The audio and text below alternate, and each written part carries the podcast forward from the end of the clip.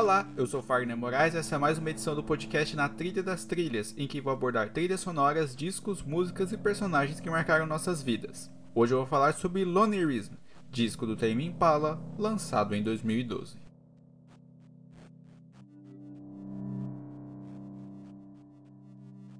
O australiano Kevin Parker é um músico inquieto. Desde a criação do Tame Impala, projeto que toca sozinho desde 2008, ele experimenta e usa diversos instrumentos, estilos e barulhos para formatar uma sonoridade que ganhou o nome de neo-psicodélico. Neo por ser novidade e psicodélico por remeter ao estilo musical de bastante repercussão no final dos anos 1960. Parker foi construindo o próprio estilo ao longo dos anos e não demorou para ser reconhecido como um dos melhores músicos da geração surgida no final da primeira década dos anos 2000.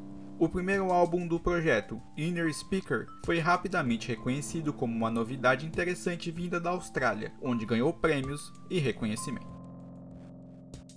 E como tudo que acaba fazendo sucesso em terras australianas chega na Inglaterra, rapidamente os semanários e publicações locais de música logo passaram a olhar com mais atenção para o músico. Assim, ele conseguiu fazer turnês pela Europa e América do Norte para tocar nos principais festivais. Cada vez mais gente ia conhecendo as músicas e gostando cada vez mais. Em pouco tempo, o Tame Impala era um fenômeno mundial. Ele começou a trabalhar em novas composições para um futuro álbum assim que lançou o primeiro, mas a expectativa do público, da crítica e em si mesmo gerou uma ansiedade terrível ao longo de todo o processo. Introvertido e pouco afeito ao grande público, ele não estava confortável com toda essa situação. Para alguém com esse perfil, pode ser o início do fim. Acabou que isso tudo serviu de impulso para trabalhar de maneira ininterrupta no novo disco todos os dias ao longo de dois anos, sem pausa ou qualquer descanso. Era uma mistura de medo de deixar a ansiedade tomar conta com a vontade de mostrar ao mundo que o sucesso do primeiro disco não era de graça.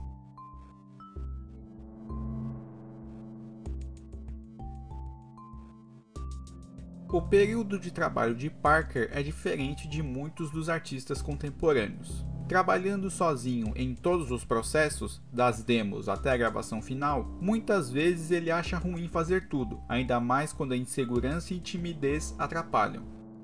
Em certo momento, chegou a ponto de ser torturante, mas ele não desistiu, mesmo quando perdeu as demos na Holanda e, receoso por não encontrá-las, quase recomeçou o processo de trabalho do zero.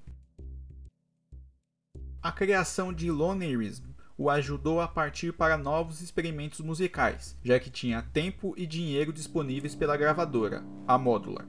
Ele, morando em Paris, deixou um pouco de lado a guitarra, base do disco anterior, para utilizar sintetizadores, pequenas amostras de músicas e sons ambientes em camadas, gravadas em um ditafone, gravador de voz digital com alta sensibilidade e perfeito para nova empreitada.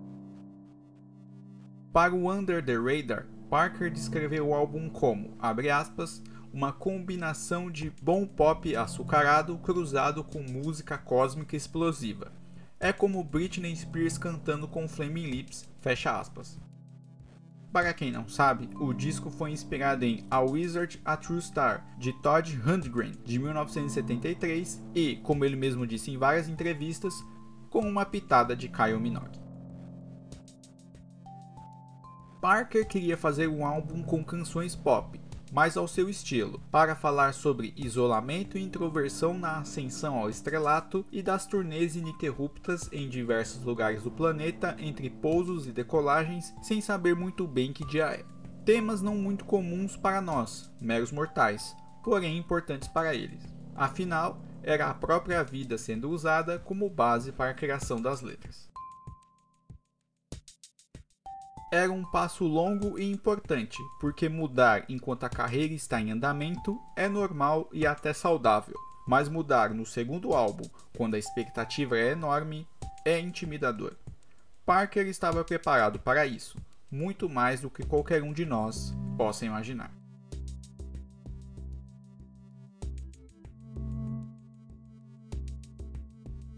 Lançado em 5 de outubro de 2012, Lonerism fez do Tame Impala um sucesso e de Kevin Parker um astro. O trabalho chegou na 14ª posição da parada no Reino Unido e na 34ª posição nos Estados Unidos, mas isso pouco importou quando o disco esteve presente em várias listas de melhores do ano, em muitas na primeira colocação, e colecionou prêmios, elogios e fez de Parker um músico muito procurado para parcerias em composições e produções de discos. Para a Interview, ele fez um resumo do trabalho. Abre aspas. Para mim, as músicas, as estruturas, os sons, tudo é diferente. Agora há muito mais instrumentos, mais sintetizadores. As guitarras esperam calmamente e, de repente, aparecem bem no final. Cada instrumento é tratado como uma arma. Fecha aspas. Para a pessoa que se matriculou na faculdade de engenharia e depois mudou para astronomia, pensar em música era a única forma de seguir. Quando pintou a primeira oportunidade, ele agarrou e logo conseguiu os primeiros shows na Austrália Natal. Mal sabia que, pouco tempo depois, viraria um fenômeno musical.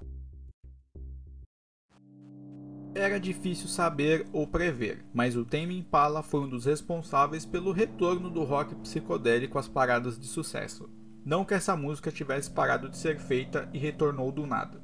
Não foi isso. Com o apoio de uma nova geração de fãs, esse subgênero ganhou uma nova vida em tempos de redes sociais e músicas consumidas por streaming. Sem saber, Parker fez história.